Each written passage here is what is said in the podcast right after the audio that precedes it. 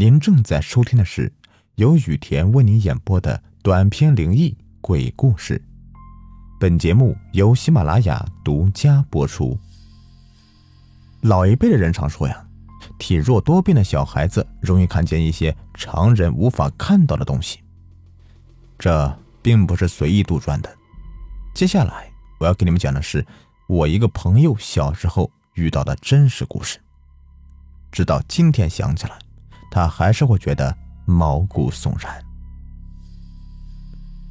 我的这位朋友啊，名叫大双，他从小到大因为身体素质太差了，常常的生病。父母带他呢，经常往医院里面跑，药是大把大把的吃，针和吊瓶也没有少打，几乎啊成了药罐子了。那是大双四岁的时候，那年冬天，天气异常寒冷，很多人呢都感冒发烧。大双自然是也没有幸免，他咳得很厉害，发烧接近三十九度。父母给他吃了退烧药也不见好转，没有办法，他爸妈只好请假带着大双去市里的儿童医院里面看病。因为难受，大双一直都是处于半昏迷的状态。医生给他挂上吊瓶之后啊，父母就带着他来到了候诊大厅里面等候。就这样。输了一个多小时的夜，当大双迷迷糊糊睁开眼睛的时候，外面啊已经下起了鹅毛大雪。儿子，还难受吗？大双的妈妈伸出手摸了摸他的额头，又摸了摸自己的额头，还是发烧，不过好很多了。大双晕晕乎乎的倚靠在椅子上。或许是坐的时间太久，他觉得有些累了，于是他把身子往右边侧了侧，想改变一下姿势。可就在他侧动身子的一瞬间，他眼角的余光突然瞥见，自己身后不远处的墙角位置，站着一个奇怪的小男孩，看起来大约五六岁，穿着单薄的病号服，面色苍白。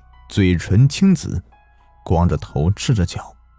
虽然外面下着雪，大厅里面温度也低，但他似乎一点没有感觉到寒冷。他就一动不动地站在墙角，用一种很奇怪的眼神注视大双。不知道为什么，看到那个小男孩的眼神，大双突然觉得非常害怕。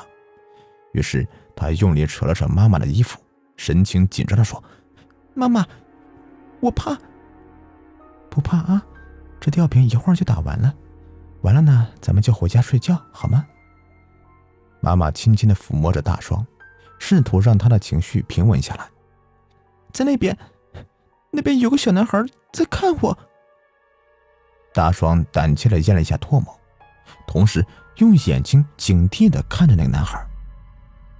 那个男孩依旧站在原地。保持着刚刚的表情和动作，没有啊，哪有什么小男孩呢？肯定是你看错了。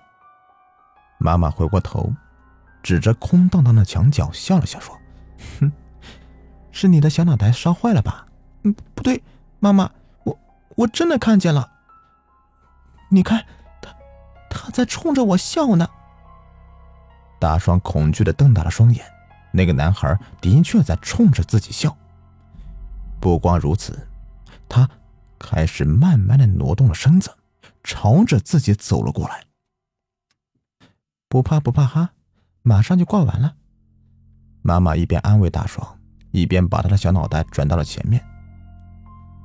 大双看不到了后面，心里总觉得有种被人重视的感觉。几分钟之后，吊瓶挂完了，医生给大双拔下了针头。对守在一旁的大双父母说道：“回家让孩子多喝热水，好好休息。如果还是不退烧的话，那就再来打一针。”“哦，好的，麻烦你了。”他爸爸给大双穿好外套之后，把他抱了起来。夫妻俩用自己的衣服紧紧的护着大双，冒着漫天飞舞的雪花，一步一步的朝着回家的路走。大约走了二十多分钟，他们才走到自家的楼道里。好啦我们到家了。他妈妈把大双的帽子摘下来，在爸爸怀里依偎着快要睡着的大双，迷迷糊糊的睁开了眼睛。但是，就在他睁开眼睛的一瞬间，出现在视线里的东西瞬间吓得他大喊起来。那个在医院里面看到的光头小男孩，竟然就站在父母的身后，距离自己连一米都不到。他的眼神。阴然的冰冷诡异，青子的嘴角还缓缓的流出了黑褐色的血。哇的一声，大双再也抑制不住内心的恐惧，大声哭嚎了起来。他这一哭，把父母一下子弄得摸不着头脑了。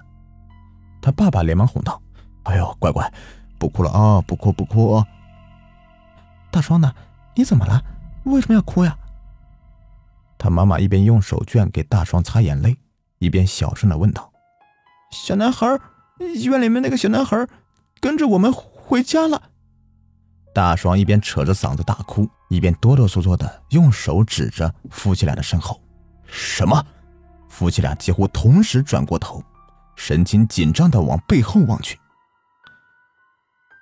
可是后面除了楼道台阶，什么也没有。但是再看大双惊恐的表情，又好像真的有什么东西存在一样，让人感觉毛骨悚然。走，快回家！他爸爸只是皱了皱眉头，示意妈妈快走。一家三口几乎是狂奔着上了楼。回到家之后，大双爸爸用力的带上门，深深的喘了口粗气。他爸呀，你说，世界上是不是真的有那样的东西啊？咱家大双从来都不会骗人的，我常听人说呀，这小孩子最容易看到那些不干净的东西了，而且如果身体是虚弱的话，很容易被上身的。啊，我也不知道啊，不过我相信孩子。大双爸爸严肃的看着紧闭的大门，小声的说道：“孩子病好之前，咱们最好每天留一个人在家看他。”好。对了，大双，那个孩子还在吗？嗯，不在了。好，那咱们睡觉去吧。从那天开始，大双爸妈就请了间歇假，轮番的看护大双，一直到他的身体完全康复才停止。虽然之后啊，他再也没有看见什么奇怪的东西，可父母始终却心有余悸。为了以防万一，大双妈妈去城郊的寺庙里面给他求了一个玉观音，给他带在身上做护身符。也许是有了护身符的保佑，大双身体啊也在慢慢变好了。但是，一直到现在，每当想起童年时这段恐怖的回忆，大双还是会觉得后背发凉。那个奇怪的光头男孩到底是鬼？还是一些什么其他的东西，这一切他都无从知晓。也许当科学进步到一定程度的时候，这个谜团才会真相大白吧。好了，本集就是这样。想听到更多精彩的有声故事以及主播的福利照片等信息，请关注微信公众号“雨田故事”。